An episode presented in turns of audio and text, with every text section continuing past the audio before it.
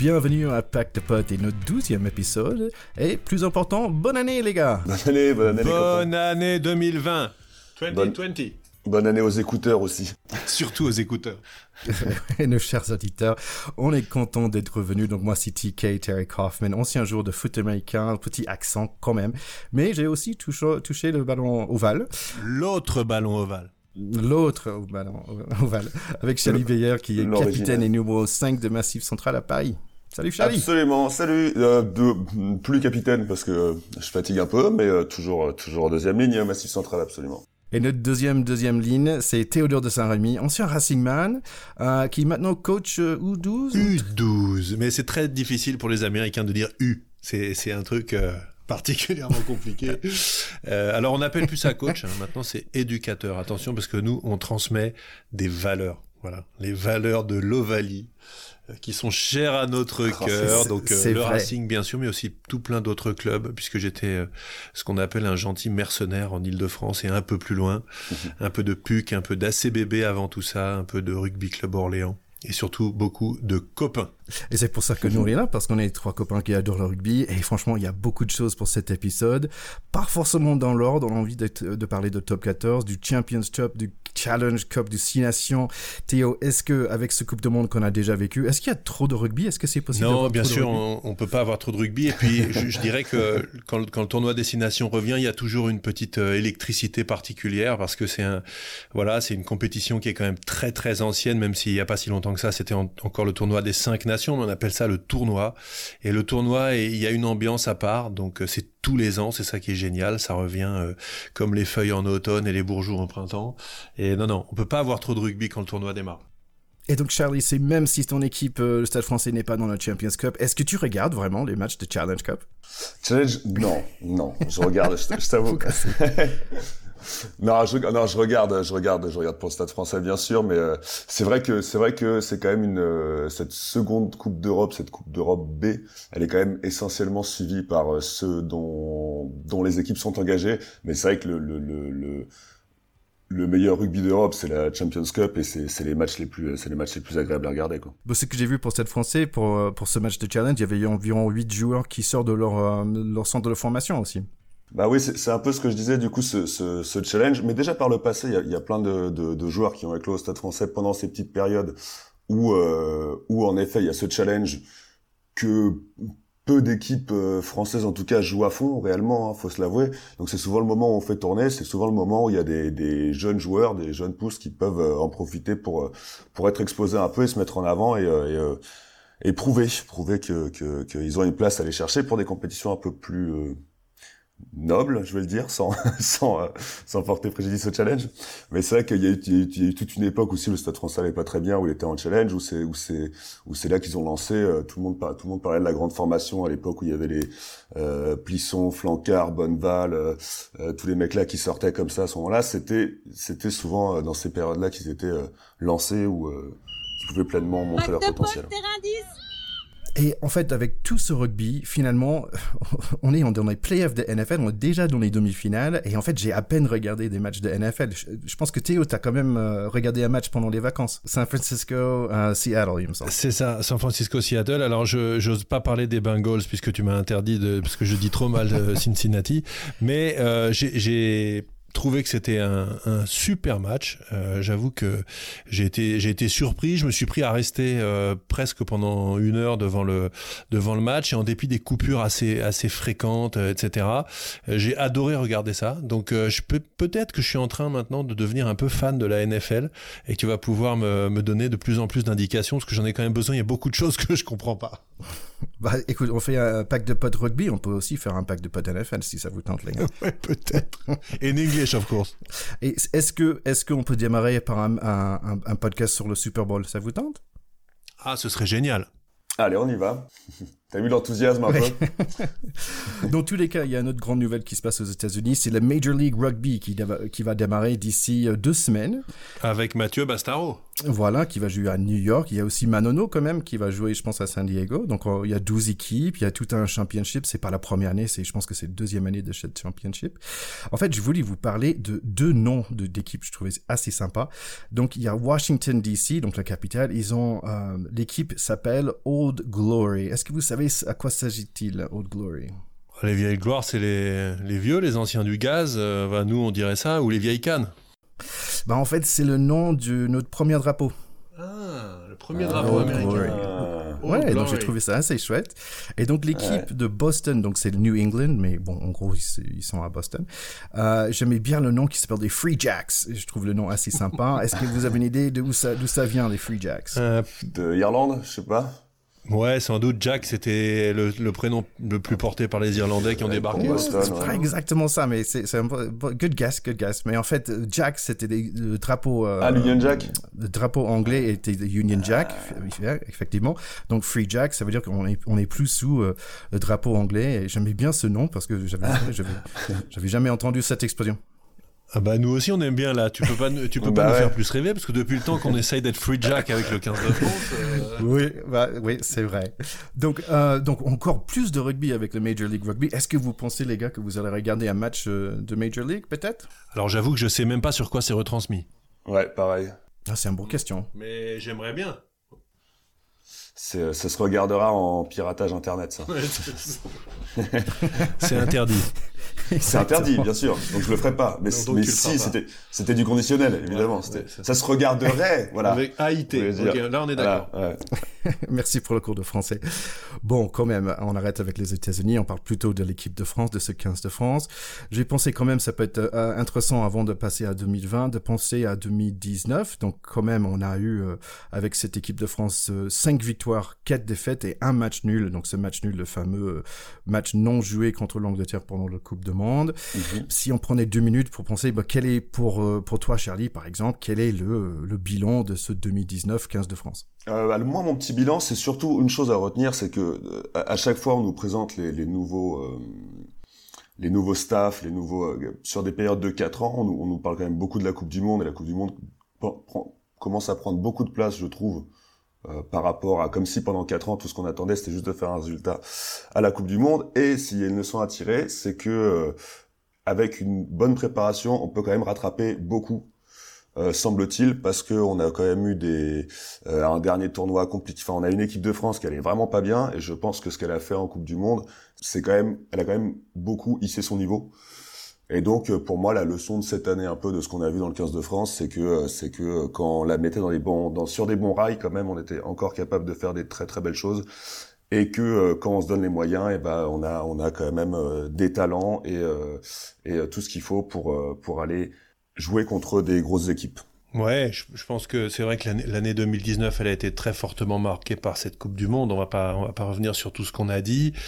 Euh, ça partait pas très bien, ça s'est fini un peu en queue de poisson. Euh, il y a beaucoup de potentiel et tellement mieux à faire avec tout ça qu'on a envie de se projeter très vite sur la suite quand même. Parce que le, le potentiel il est là, on va en parler après.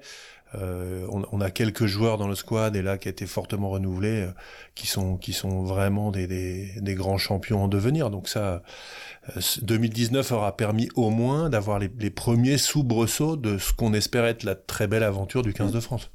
C'était peut-être ouais, c'était peut-être la, la, fin de de la génération maudite quoi. De Ouais, puis c'est la fin d'un cycle aussi. Voilà, on, on, peut pas, on peut pas en vouloir individuellement. Puis nous, on est un podcast familial et sympathique, donc on tape pas sur les gens.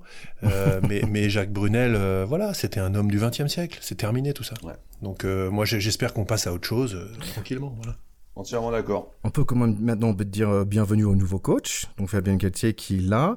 Euh, moi personnellement, j'ai pas vu énormément de communication dessus. C'est juste moi ou c'est votre impression aussi? Non, il avait bah, son, son sa toute première communication, il avait fait un truc un peu original où il avait invité les journalistes dans son club formateur, il me semble. Mais tu, tu vois que c'est un mec qui est pas bon. Après, rares ont été les, les, les coachs du, du 15 de France qui étaient très très médias. Hein. On a on a eu beaucoup de, de taciturnes. Mais ouais, tu vois que c'est pas un mec qui euh, qui a l'air de qui a l'air d'aimer ça, de, des conférences de presse et tout, alors que pourtant c'est un homme de médias. Il, est plus dans, il va à la rencontre des autres staffs, il fait des, là ils vont, ils vont, euh, ils vont faire un entraînement des U20, il me semble, pour euh, s'entraîner à entraîner. Enfin, je pense qu'il est plus dans, il est plus dans le travail là tout de suite que dans la communication. Oui, moi je dirais que euh, Fabien Galtier, c'est un, un, personnage qui, qui, a vraiment une double facette dans l'image du rugby français, qui est à la fois euh, un, un, joueur et un personnage unanimement apprécié parce que il a été euh, très fidèle à un club pendant longtemps et c'est des valeurs qui sont appréciées dans le rugby français. Euh, il a été champion de France avec le Stade français euh, dans des conditions et à un moment où le Stade français était un club très très populaire et où ça, ça a marqué fortement sa carrière également et il avait fait le bon choix. C'était déjà quelqu'un qui faisait des, choix intelligents. Donc il a quand même euh, une carrière en équipe de France qui est, qui, est, qui est, tout à fait solide, où il a, il a, il a marqué de son empreinte la, la période où il, où il, y jouait régulièrement. Euh, et en même temps, après, c'est quand il est devenu entraîneur, etc., c'est quelqu'un qui fait pas l'unanimité d'un point de vue humain. Euh, et je pense que son grand défi, il est là. Donc moi, j'apprécie qu'il soit pas trop bavard pour le moment, parce que je pense qu'il a un gros défi là-dessus, et qu'il serait assez maladroit de s'exposer trop au début, avant d'avoir joué, avoir, avant d'avoir eu des résultats. Et je pense que c'est calculé. Ce que j'espère, c'est qu'il est bien conseillé à cet égard. J'ai l'impression que c'est le cas pour le moment, euh, et qu'il va pouvoir donner sa pleine mesure, parce que c'est effectivement un technicien hors pair. Il l'a prouvé, c'est un domine mêlé, c'est des joueurs qui très souvent sentent le jeu quand même, qui sont les, les métronomes d'une équipe. Quand il y a un grand domine mêlé, une équipe, elle va mieux Hein, c'est vraiment le poste euh, charnière, c'est le cas de le dire. Euh, et c'est un garçon qui effectivement sans avoir cassé la baraque avec les clubs là où il est passé, a toujours proposé un rugby intéressant. Euh, maintenant, son grand défi, c'est un défi humain d'embarquer les gens, que ce soit le public, le grand public, mais aussi ses joueurs et son squad. Et c'est ça qu'on va certainement regarder de près, je pense, dans les semaines qui viennent. En fait, Théo, il y, a beaucoup de choses que tu as dit là-dedans que j'ai envie de, un peu de décorter un peu plus. Donc, tu avais parlé tout au début que le, on n'est plus des coachs, on est des, des, éducateurs. Et à son niveau, est-ce qu'on est sélectionneur? Est-ce qu'on est éducateur? Est-ce qu'on est coach? Je parlais très humblement de moi euh, en tant qu'éducateur dans une école de rugby. C'est-à-dire que en tant qu'éducateur dans une école de rugby, aujourd'hui, nous, on n'est pas là pour euh, que nos équipes de U12, de U10, de U8, de U14 euh, aient des résultats on est là pour que des gamins euh, aient du plaisir à jouer ensemble au rugby et apprennent ce que c'est que d'avoir 14 copains quand on joue à 15, mais d'avoir 10 copains quand on joue en U12, ou 9 copains sur le même terrain, en se faisant un peu mal, en se viandant un peu, euh, pour faire des choses bien. Voilà. Donc c'est en ce sens qu'on est des éducateurs. Lui, c'est évidemment un entraîneur, un sélectionneur, mais j'emploierais un mot euh, qui est parfois un peu galvaudé aujourd'hui. Ça doit être un manager. Voilà, c'est un mec qui doit emmener. Et ça va être ça son plus grand défi. Parce qu'aujourd'hui, les joueurs qui arrivent en équipe de France sont des joueurs qui sont déjà très sollicités dans leur club, qui ont de la pression partout. Et il faut arriver à en remettre une couche et à les emmener un cran plus loin, sachant qu'ils vont déjà loin tous les week-ends. Et c'est ça le défi d'un mec comme ça aujourd'hui, c'est ça qui est difficile, c'est ce que euh, Jacques Brunel n'a absolument pas réussi, euh, et c'est ce qui est le plus dur. Euh, on voit bien qu'un grand coach, on a parlé de la Coupe du Monde, comme Eddie Jones, il a tout réussi, sauf qu'il fallait qu'il soit et manager, et peut-être un peu éducateur, et aussi sélectionneur. Et sur le match de la finale, il le dit lui-même, il se trompe de compo, on l'a déjà dit dans nos épisodes, parce que c'est dur d'être tout. Donc c'est le, défi immense qui est proposé à ces mecs-là. Fabien Galtier a beaucoup de qualités pour réussir ce défi, d'être un peu tout ça à la fois, un grand technicien, un manager, un entraîneur, peut-être parfois un éducateur quand il y a un mec qui arrive tard euh, en étant international de ça, faut l'éduquer, faut l'emmener. Un mec comme Teddy Thomas aujourd'hui, il faut être un peu éducateur avec lui. C'est évident encore. J'ai posé la question sur Thierry Thomas parce que est-ce qu'il n'était pas pris parce qu'il y avait déjà un Jefferson euh, et avant lui un Scott Speeding? Est-ce que c'était pas pris dans l'équipe de France parce qu'il avait déjà une personne avec un nom anglo-saxon? Non, alors là-dessus, Teddy, alors Teddy, moi je, je, dirais que le prénom euh, peut pas être dans le quota des, des, prénoms anglophones parce que le Teddy en question, je pense que c'est plutôt un, un Teddy antillais. Si on, si, on, si on regarde vraiment les choses, euh, je pense que c'est plus un Teddy antillais euh, qu'un Teddy anglo-saxon. En revanche, dans la liste euh, dont on va parler après certainement, moi je me régale de voir la transformation de notre société et les prénoms qu'on voit arriver qui sont absolument géniaux puisqu'on a quand même un Kylian et un Kellyanne. Euh, on a quand même un Dylan, ce qui, est, ce qui, est, pour moi fantastique, parce que ça veut dire que ses parents regardaient Beverly Hills dans les années 90. Et c'est ça, ça me fait complètement rêver. Très important. On a, un, on a un Cameron, ce que j'adore aussi, un Lester qui est peut-être un peu moins classique, un peu moins purement anglophone, mais on a quand même 5 joueurs sur 40, je vous laisse faire le pourcentage, je m'aventurerai pas dans ce calcul, euh, qui, sont, qui sont sur des prénoms assez improbables de mecs qui ne peuvent être que nés dans, à la fin des années 90, au début des années 2000, et ça j'adore. C'est vrai. Et je précise aussi que Dylan s'appelle quand même Dylan Crétin, mais qu'on dit cretin pour pas être trop pas sympa oui, avec lui. Ouais, c'est oui, Dylan Crétin. c'est ça, que tout le monde s'amuse à, à, bien dire cretin, alors que clairement il y a un accent, arrêtez de faire semblant. On sait, on sait tous comment ça se prononce, mais c'est mignon, c'est mignon. C'est bien que vous êtes là parce que c'est, c'est le genre de commentaires que je pouvais pas donner par rapport à la, la prononciation des noms en français. Bon, on, on, a commencé à parler de ces, de ces fameux 42 joueurs de notre nouveau coach. Il um, y a des surprises. Pour moi, c'est beaucoup oh Dieu anciens, ces gens après. Bon, si t'as 27 ans, bye bye quoi.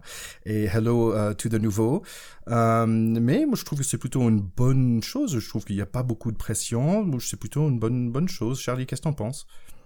Je trouvais ça assez cohérent aussi. Au début, j'étais vachement surpris de, de, de l'absence de, de certains joueurs, quoi, parce que tu te dis, quand même, enfin, c'est très jeune, c'est très jeune, et, et, et j'aurais, euh, pour la continuité, tu te dis quand même, euh, il y en a qui, qui vont manquer, qui sont encore jeunes, qui avaient le temps, euh, je sais pas, euh, euh Priso, pourquoi il est pas là, Doumerou, Lambé, c'est peut-être parce qu'il joue pas beaucoup, mais il y avait des noms qui, qui Ituria, j'ai pas trop compris son absence, mais en fait, il y avait des noms comme ça qui, qui dont on pensait qu'ils accompagneraient l'équipe de France pendant un petit moment.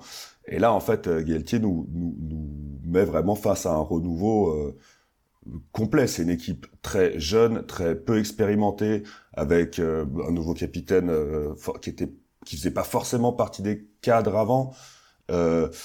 alors, d'une, c'est un peu surprenant. Comme je disais, c'était mon premier abord. Je me disais, ça va peut-être manquer de maturité.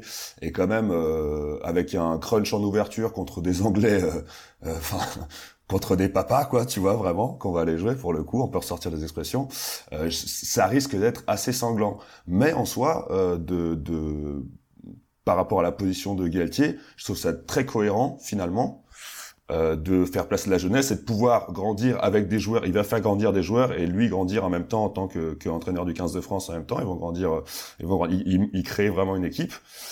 Et, euh, et je, pour, moi, c'est plutôt positif. Après, il y a encore, c'est un peu ce que je disais tout à l'heure, ce petit regret, c'est que on a vraiment l'impression euh, que là, lui, il a mis ses billes pour 2023, clairement. C'est ce qui est le plus frappant, euh, clairement, dans cette sélection, c'est que là, on est en train de nous dire, euh, on prend euh, le 1er janvier 2020, euh, les mecs qui seront là en septembre 2023, de la, enfin, ceux qui, le plus vraisemblablement possible, seront là en 2023. Donc ça veut déjà dire grosso modo, effectivement, ce que tu disais à très juste titre, Ituria, etc., c'est quand mhm. même des bons joueurs, faut pas les oublier. Euh, ces mecs-là, on estime qu'en 2023, ils seront probablement trop vieux. Mhm, ce qui reste à prouver quand même, je trouve. Quand tu vois l'âge auquel a joué un Richie euh, à ce poste-là, euh, je trouve que ça se discute. et dès le France-Angleterre, qui, qui a un match incroyable, même si c'est le premier hasard du calendrier, mais les Anglais, faut pas oublier, ils perdent cette finale mais bon, parce qu'ils ont tapé les Australiens et les Blacks juste avant, mais c'était quand même euh, pas loin d'être la première, la meilleure équipe du mondial. Ils, vont être remontés à bloc. Le dernier match qu'ils ont fait, c'est un match qui devait pas leur échapper, qui leur a échappé. Ils arrivent au Stade de France. Bah, les mecs, ils viennent pas là du tout pour rigoler. Donc moi, j'ai pas vu encore la compo euh, euh, parce que la compo, on la verra, on la verra huit jours avant, trois jours avant. Mais euh, ça va être très compliqué avec quasiment zéro euh, expérience internationale de rivaliser contre cette équipe-là. Donc c'est un choix, c'est un choix qui dit rendez-vous en 2023. Je trouve que c'est un peu discutable. Voilà, c'est mon premier doute. Si, si, on fait un peu l'analyse, on va dire en business, euh, quand on a un nouveau CEO dans une entreprise arrive, il fait exactement la même chose. Les anciens cadres, bye bye, il arrive, il, il repositionne son équipe. C'est le. Euh, et... le, en général, il le fait pas le premier mois, Thierry. Oui, ok. Il, il, il le fait mois plutôt de transition, au bout de six mois ou un an. temps de transition, c'est ça que ouais. tu. Ouais, je, je trouve que là, ce qu'on appelle dans les boîtes le tuilage et le machin, est-ce que la transition, en fait, il y en a pas. Il dit, on n'a pas besoin, on repart de zéro c'est un choix qui peut se défendre. Et s'il est champion du monde en 2023 avec euh, cette ossature d'équipe, on dira il avait raison, il a été courageux. Donc lui enlevons pas, c'est son choix. Je trouve que c'est un choix un peu risqué. Je pense que c'est un choix qui se défend aussi, surtout parce que quand on voit les physionomies de bon là on a eu euh, on a eu un changement de coach euh, au milieu de cette fameuse euh, phase de 4 ans là dont, dont, on parle à chaque fois de ce cycle de 4 ans. Donc on peut pas exactement dire qu'il y a eu un que les quatre dernières années se sont passées comme euh, mais c'est vrai que souvent quand les quand les coachs arrivent Enfin, il y, a beaucoup de, il y a beaucoup d'essais Il y a beaucoup de au, fur et à mesure. Et souvent on dit au bout de deux ans pourquoi il en est encore à essayer les joueurs et tout. Là, si Galtier il arrive avec ses 42 parce que c'est quand même ça fait quand même pas mal de joueurs à, essayer. S'il arrive avec ses 42 et qu'il les il les garde et il, garde euh, il ne fait pas sans arrêt des renouveaux dans les années à venir. Il va pas continuer à piocher euh, tout à chaque fois qu'il y a une pépite dont on parle un peu, pof le piocher comme certains d'autres ont fait avant. S'il reste avec cela, ça, ça, ça se tient quand même pas mal comme euh, comme pari ce que j'entends dans ce que tu dis, Charlie, c'est que tu, tu recherches un peu de stabilité. Oui, voilà. Et, que du coup, le, le, faire tôt, partir tôt avec un groupe euh, euh de, de, de, de, très jeunes joueurs, euh, peut-être que si s'ils les gardent pendant quatre ans, il y aura de la stabilité, contrairement à d'autres qui essaient de faire des groupes un peu mélangés au début et qui finalement euh, faisaient des grands refus d'effectifs euh, et, et, dont on n'arrivait jamais à trouver une, une certaine stabilité au, à l'équipe de France. Bah, cette, cette idée-là, en fait, ça me ramène au, au, comment expliquer un peu le rugby aux, Américains qui connaissent ah. rien. Donc, si je peux prendre deux minutes, euh, j'aimerais bien parler de l'idée que tiens, finalement, on a un charnière de, de Dupont et Ntamak qui ont qui seront ensemble, en espérant pendant des années à venir. Et euh, déjà, je trouvais euh, un peu difficile, moi, pour comprendre la différence entre ces deux postes, le 9 et le 10. Et après, quand j'ai compris, le 9, c'est le quarterback pour les avants et le 10, c'est les quarterbacks pour, pour les arrières. Est-ce que c'est plutôt vrai, cette analyse? Moi, je dirais que oui, c'est des meneurs de jeu. Après... Euh, après, je pense que le, plus proche du quarterback, c'est quand même le 10 parce qu'il est vraiment dans la distribution. il est plus dans la distribution. Le, le, le 9, il y a un côté un peu j'ai plus de, je trouverais ça réducteur parce que j'ai plus de tendresse pour le 9. Le 9, il a aussi, euh, il a aussi euh, huit bestiaux à gérer et il y a, euh, il y a un caractère un peu, un peu plus conquérant que distributeur. Je sais pas, je sais pas si. Le 9, le 9, c'est le seul trois quarts qui fait la bise au gros. Voilà. Quand, une fois que t'as dit ça, t'as tout dit. Exactement. Ouais, c'est bien dit. Déjà, déjà, ça m'a pris genre 3-4 ans pour, euh, pour arriver à cette analyse-là, de cette idée de deux quarterbacks sur la même équipe, parce que normalement on n'a qu'une seule. Mais en fait, ce qui est important ici, c'est que je suis pas sûr comment vous êtes par rapport à des chaussettes. Mais moi, par exemple, j'ai des chaussettes dans mon truc, j'ai un tiroir de chaussettes et ça fait vachement longtemps qu'ils sont, déjà des chaussettes qui sont là. Et j'ai jamais deux fois les mêmes. Et finalement, et, quand tu vas chercher des chaussettes, parfois tu as des blancs, des grises, des noirs, mais pas exactement le même matériel. Et c'est, on n'est pas super à l'aise quand on met des chaussettes qui sont pas tous les mêmes. Mais finalement, d'avoir, bah, et, sur l'équipe de France, ça fait longtemps, on n'a pas eu un charnière qui, qui, reste le même depuis longtemps. Et donc, je suis heureux et content de voir que, tiens, peut-être au moins, on va démarrer le match avec deux chaussettes qui sont ensemble, qui, qui, qui va ensemble, quoi. C'est pas du tout sûr parce que hum, je suis désolé pour ta magnifique métaphore chaussettière qui est, qui est vraiment euh, qui, est, qui, est exceptionnelle. Mais euh, ce qui me tracasse beaucoup, c'est que les dernières sorties euh, de Romain Ntamak, euh, il a pas été exceptionnel. Euh, il joue pas beaucoup 10 en club, hein, il joue centre en club, on veut le faire jouer 10 à l'ouverture, donc on va continuer de balader cette grande question avec ce joueur qui est évidemment un joueur à grand potentiel, euh, mais à côté tu as quelques joueurs qui ont des convictions et qui sont plus sur du potentiel. Euh, moi je trouve notamment ce que j'ai vu sur le, début de saison de Mathieu Jalibert est exceptionnel. Et je, pense que aujourd'hui, si moi je suis sélectionneur, je mets plutôt Jalibert en titulaire qu'Entamac. Après, si la question c'est quel est le 10-2 dans 4 ans, on, revient sur le même raisonnement que coup d'avance, c'est peut-être euh, Ntamak qu'il faut faire jouer pour qu'il emmagasine de l'expérience, machin, etc. Euh, mais un mec comme Jalibert aujourd'hui, euh, sur les matchs qu'il fait depuis le début de la saison, à mon sens, ça doit être lui le titulaire du poste. Et donc on est à nouveau sur une charnière inédite, peut-être un Dupont-Jalibert qui, à mon avis, moi, sur l'état sur de forme des deux, serait la charnière la plus cohérente. Je sais pas, je sais pas votre avis. Il, il va y toujours y avoir les joueurs du moment, de toute façon. Ça, c'est une politique aussi que, pareil, hein, à chaque, à chaque nouvel entraîneur, à chaque, on, se dit, est-ce que c'est la politique de l'homme en forme, est-ce que là, parce qu'il est en ce moment, ou est-ce que c'est la politique de l'installation, d'avoir, d'avoir des repères communs et de laisser sa chance, même, même après quelques, laisser passer peut-être des mauvais matchs, mais pour garder, pour garder une ossature d'équipe je pense que la priorité, et ça revient un peu à ce que je disais tout à l'heure sur ce que je pense que sur la direction que je pense que Fabien Galtier prend avec cette équipe, c'est que il, il, veut s'installer pour quatre ans, et le mieux c'est de c'est d'avoir une charnière fixe le plus fixe possible. Et c'est vrai que si on commence à regarder, à trop suivre les, les performances en club de chacun des joueurs, euh, dans ce cas-là, tu changes tu changes toutes les semaines, quoi. Ce que j'entends là-dedans, c'est que Théo me dit que ma, paire de chaussettes parfaite n'est pas encore là. Et peut-être c'est un Dupont Jalibert, c'est bien ça. Et Charlie qui dit arrête de, arrête de changer tous les, tous les semaines, ce que un peu, moi, j'ai eu le même ressenti. Bon, est-ce qu'on a d'autres choses à dire par rapport à cette nouvelle équipe de France? Moi, moi, j'ai été assez surpris de, de quelques présences. Charlie a parlé des absences, que je, le rejoins complètement. Euh, j'ai été assez surpris de voir euh, Boris Palu dans les 42, qui est un, un très bon joueur du, du Racing, mais que que je voyais pas euh, à ce niveau-là, donc ça prouve que je je, je regardais pas bien. Euh, c'est pas un gars qui a un gabarit euh, exceptionnel, mais euh, il fait quand même des gros matchs. Il est titulaire tout le temps et il a été acteur autant des difficultés du Racing en début de saison pendant la Coupe du Monde que de son renouveau. Donc effectivement, c'est c'est un joueur qui qui est manifestement à l'étude. Je, je pense pas qu'il sera dans le groupe des 22 contre l'Angleterre, mais en tout cas ça m'a ça m'a surpris, agréablement surpris puisque c'est un joueur de, de, mon, de mon club. euh, et puis j'ai été, euh, et là je vais faire plaisir à Charlie, ah. euh, super heureux de voir que Sekou Makalou, euh, ouais, que Sekou Makalou est dans le groupe. J'aurais trouvé aberrant qu'il n'y soit pas. Et, et, et, la veille, dans je sais plus quel journal ou site internet, on disait a priori Sekou Makalou est pas dans les 42. J'aurais halluciné parce que on va pouvoir dire un mot sur le match du Stade Toulousain et je t'en laisserai la primeur, ah. euh, Charlie. Mais ce jour-là, mm. euh, Sekou Makalou, c'est juste euh, un extraterrestre sur ce match, un extraterrestre. Donc euh, pas pas prendre ce mec-là au moins dans les 42, il est pas obligé de le prendre dans les 22, mais qu'il soit même pas dans les petits papiers, ce serait pas entendable.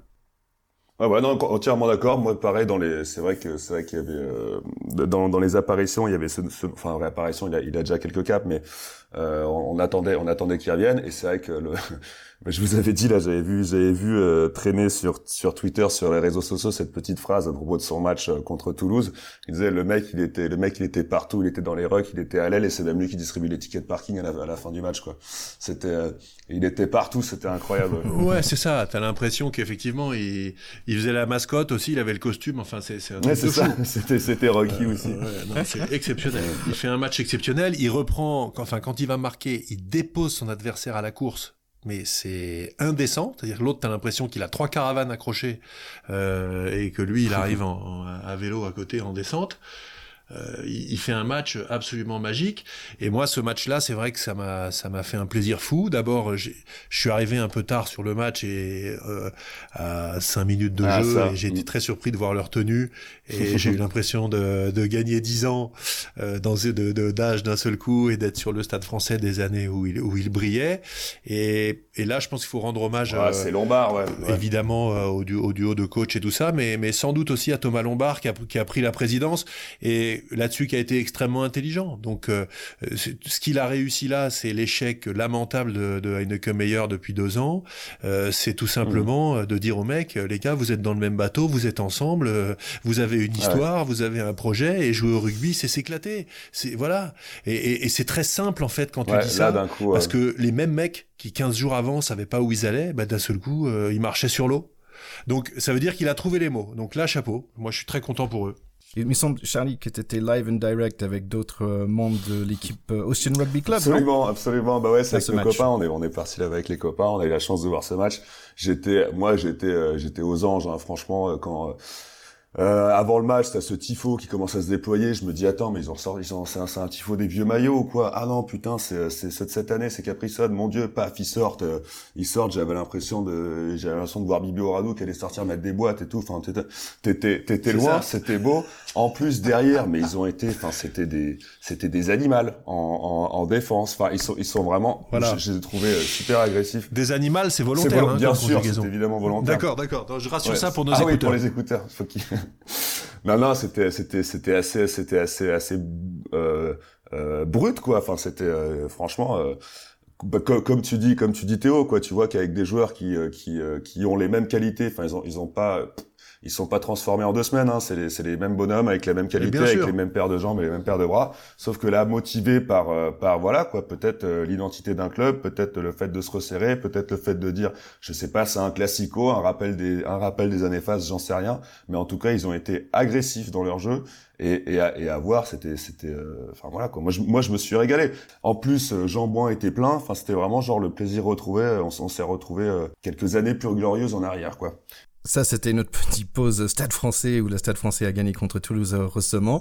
Oui, alors, juste là-dessus, Thierry, juste pour finir pour, pour, nos, pour nos auditeurs, euh, juste rappeler que le Stade français, c'est un club plus que centenaire, champion de France un paquet de fois à la fin des années 90 et 2000, qui était il y a un mois encore dernier du top 14 et en position d'être relégué, ce qui n'aurait pas été arrivé depuis plus de 20 ans. Et là, à la faveur de quelques victoires successives, et, notamment contre le Stade Toulousain, il relance complètement la partie basse du championnat, il recommence à y croire. Et ce que ça veut dire, c'est qu'on va avoir une, deuxième moitié de top 14 complètement mm. passionnante, d'autant plus qu'ils n'ont pas énormément de joueurs sélectionnés, donc ils vont peut-être profiter du tournoi destination pour aller faire un ou deux résultats à droite à gauche.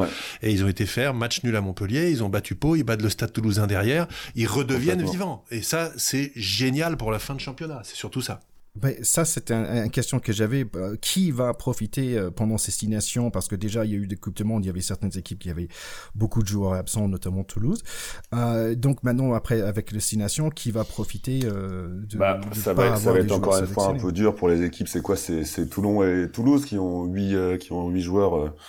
joueurs qui vont manquer. Toulon, Toulouse, le Racing aussi, ça risque à ah, nouveau d'être un peu compliqué. Hein. Bah, surtout que surtout qu'il n'y a pas que les Français quoi qui ben, c'est surtout ça. Il va y avoir Finn Russell qui va partir aussi. Bon, le tournoi destination. Euh, donc, bah, traditionnellement, hein, les équipes qui n'ont pas énormément d'internationaux et qui sont pas trop mal classées, euh, malgré tout, tu vas avoir euh, La Rochelle qui en plus est sur une bonne sur une bonne phase. tu risques d'avoir bon Montpellier, ils ont quelques joueurs quand même, mais il me semble qu'ils ont un, effectif très costaud. Lyon, ils ont pas tant de joueurs que ça. Ils sont eux aussi en haut de tableau. et Bordeaux, ils en ont deux ou trois. Mais voilà, donc ces équipes-là vont à nouveau profiter de, profiter de la situation. C'est ce qui. Je peux pas. J'ai pas de Ok les gars, si on retourne vers nations, euh, on va parler de chaque équipe très rapidement. Qu'est-ce qu'on pense de cette équipe? Par exemple, Italie, ils vont être toujours derniers? Euh, Italie, Italie, ils ont quand même peu de chance de, ils ont, ils ont peu de chance de d'aller chercher euh, un, autre, une autre coupe que la cuillère de bois. Italie, le moi le, le, le, truc qui me qui m'aime un peu, c'est que t'as Sergio Parisse aimerait beaucoup faire ses adieux à la sélection à Rome. C'est pas dit que c'est pas dit que qu'il y soit. Euh, il me semble que pour l'instant il est pas dans le groupe. c'est ça, il est hein. pas dans le groupe. J'avais lu que j'avais lu qu'il y avait un accord avec le coach pour jouer la dernière match euh, à Rome. Bah c'est ce qui me semblait aussi, mais il n'est pas sorti dans le dans le dans le squad, donc euh, donc on on peut jurer de rien. Moi je le lui souhaite, je le souhaite franchement, mais après c'est vrai que par rapport par rapport au monstre qu'il y a mine de rien dans cette compétition, l'Italie, elle va avoir pas mal de, elle va avoir toutes les peines du monde hein, à exister. Et donc aussi Italie, il faut pas oublier qu'on peut regarder le, gagnant de notre euh, plus belle barbe de la coupe du Coupe du Monde. C'est vrai. Ouais, effectivement, lui, ce serait intéressant. Jaden euh, Hayward, d'ailleurs, on n'a pas eu tellement de ses nouvelles, et ce serait intéressant de voir comment il est effectivement rasé euh, sur cette sur cette euh, sur ce tournoi de site destination.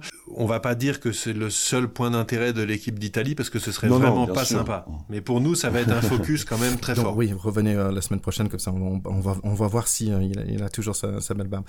Irlande, donc très fort en 2018, un peu moins quand même 2019. Et donc 2020, qu'est-ce qu'on attend Ouais, moi l'Irlande, je les vois quand même un peu sur une fin de cycle. Ouais, euh, voilà, ils ont, ils, ont beaucoup de joueurs euh, euh, qui, sont, qui, ont, qui ont marqué leur époque, Johnny Sexton et tout ça, qui sont encore là, mais voilà, on, a vu quand même à la Coupe du Monde, ils ont un peu plafonné. Ils ont, ouais, ils ont pas fait une belle Coupe du Monde.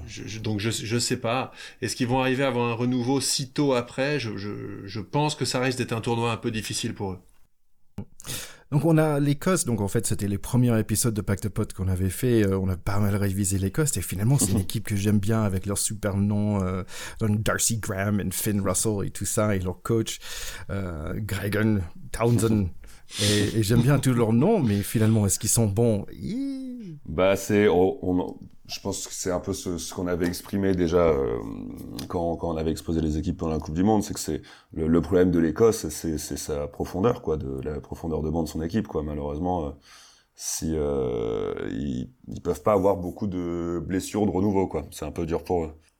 Comme disait Charlie, c'est vrai que l'Écosse c'est une équipe qui a du mal euh, dès que certains joueurs parmi ses titulaires et ses meilleurs joueurs sont, sont, absents parce que tout simplement ils ont un assez petit effectif de joueurs de haut niveau.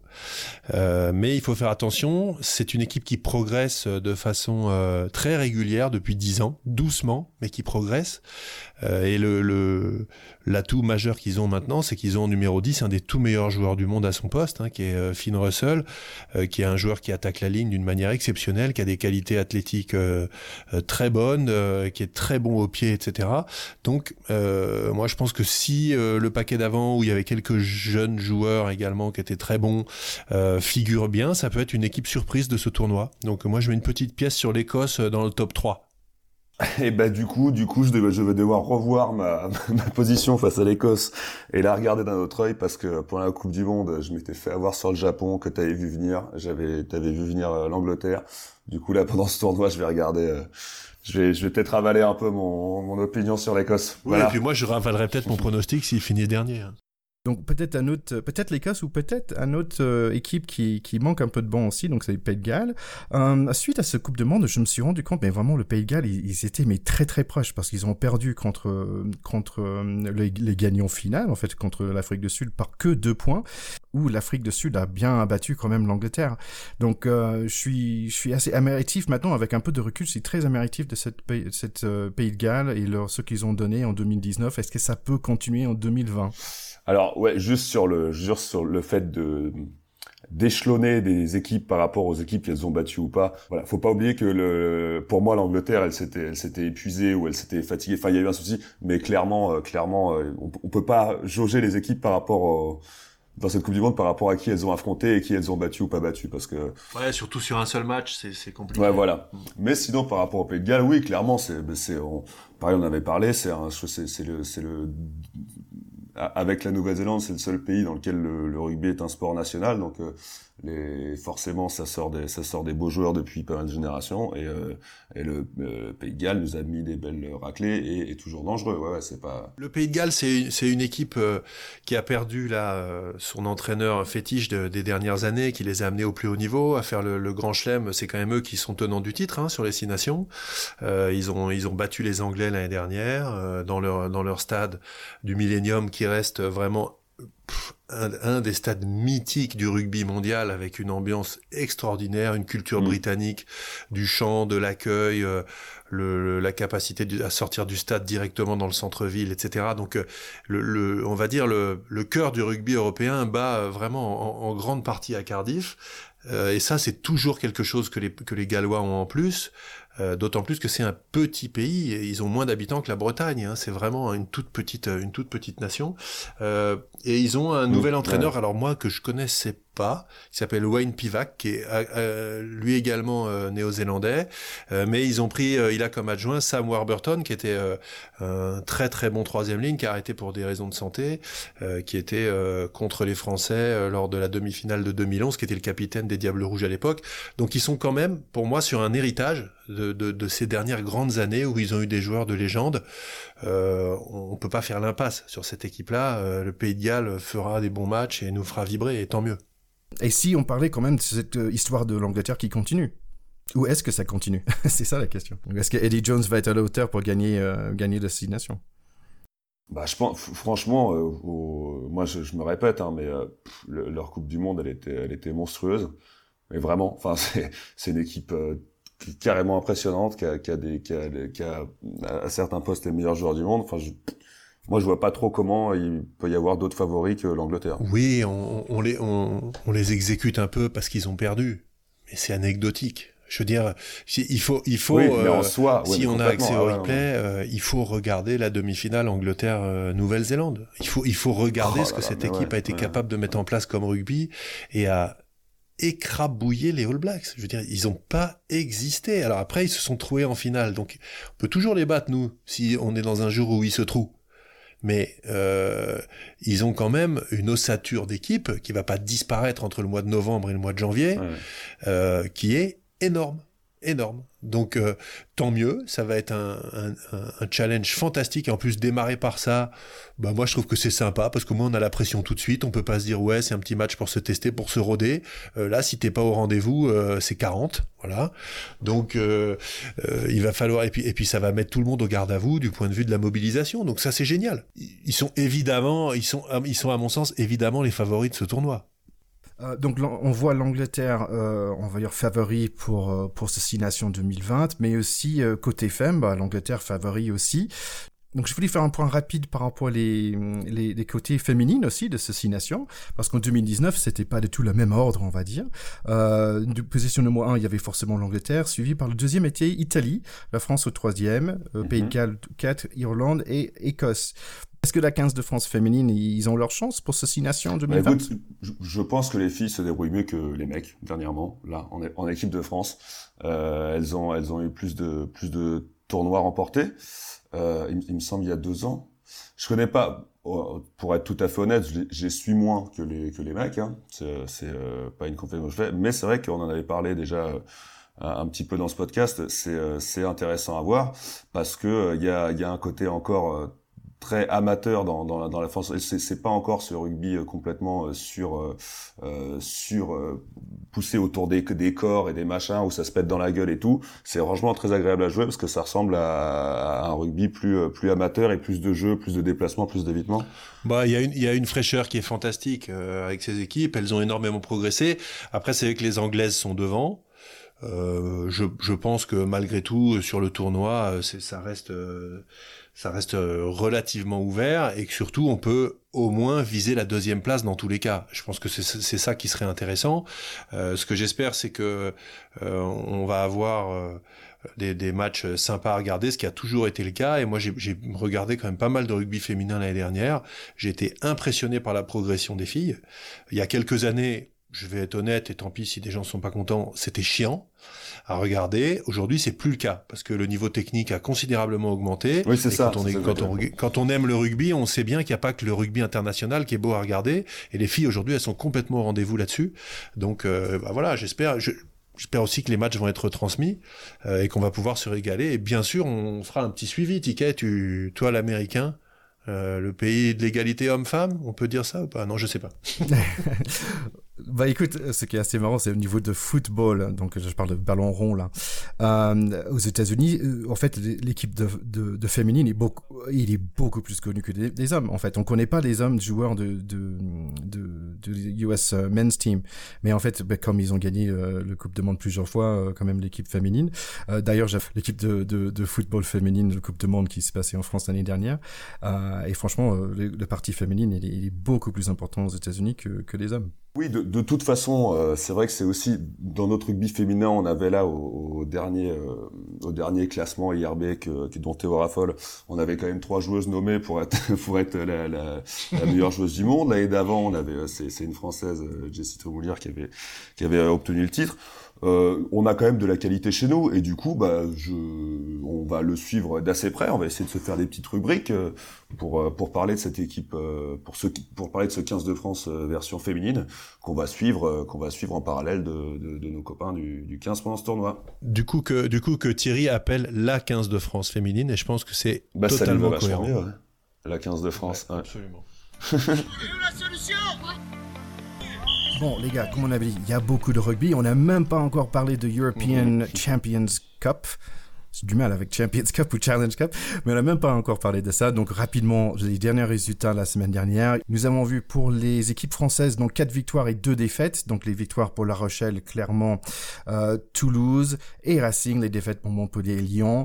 Euh, globalement, ce qu'on voit, c'est que au niveau pour les équipes françaises, on voit que Clermont, Racing et Toulouse vont peut-être sortir. Euh, ils ont plus de chances pour sortir dans, les parties playoffs. Donc Théo, parle-moi des matchs de la semaine prochaine. Oui, bah la semaine prochaine, bon, je, je, parle pas que du Racing tout mais ils vont chez les Saracens, donc c'est quand même la, grande équipe européenne des dernières années. Donc dimanche 19 là à 14h, ça va être ça va être intéressant. Euh, Toulouse reçoit Gloucester, Montpellier le Connacht. Je sais que t'aimes bien quand on dit ça. Euh, Clermont va chez les Harlequins. Et Lyon reçoit Northampton. Donc on a quand même des grosses, des, des, grosses oppositions. Et ce qui est toujours sympa, c'est qu'on n'a pas d'opposition franco-française en Coupe d'Europe, ce qui est toujours très chiant. donc moi je suis content. Voilà, on va jouer là contre que des équipes britanniques et c'est sympa. Les grosses, les quatre grosses équipes françaises contre quatre belles équipes britanniques. Donc voilà pour cet épisode. Donc pour notre prochain épisode, ça va être la première semaine de février, après le premier week-end euh, de Six Nations. Après le crunch. Après le crunch. Après le crunch. Donc moi personnellement, je serai là pour le crunch. Donc si vous voyez, donc je vais serrer dans un, un t-shirt qui va dire pack de potes, normalement avec un petit truc pour enregistrer. donc venez prendre une photo avec moi et dire bonjour. Et on va essayer de faire en sorte que vous passez sur notre podcast si vous me voyez. Ça, ça, venez, venez, venez dire bonjour. Ça peut être sympa. Euh, les gars, toujours un plaisir de vous retrouver. Donc toujours bonne année pour vous Hein, et toutes bonnes, belles, choses. Mais pareil, ravi de vous avoir retrouvé. Bonne année à vous. Plein de, plein de, plein de beau rugby à se mettre sous les yeux et plein de bonheur pour vous. Ouais, sous les yeux, sous la dent, euh, hyper content d'avoir cette euh, communauté d'écouteurs qui nous, qui nous est fidèle. Merci les gars et à bientôt. À bientôt. Allez, bon crunch les copains, bon crunch.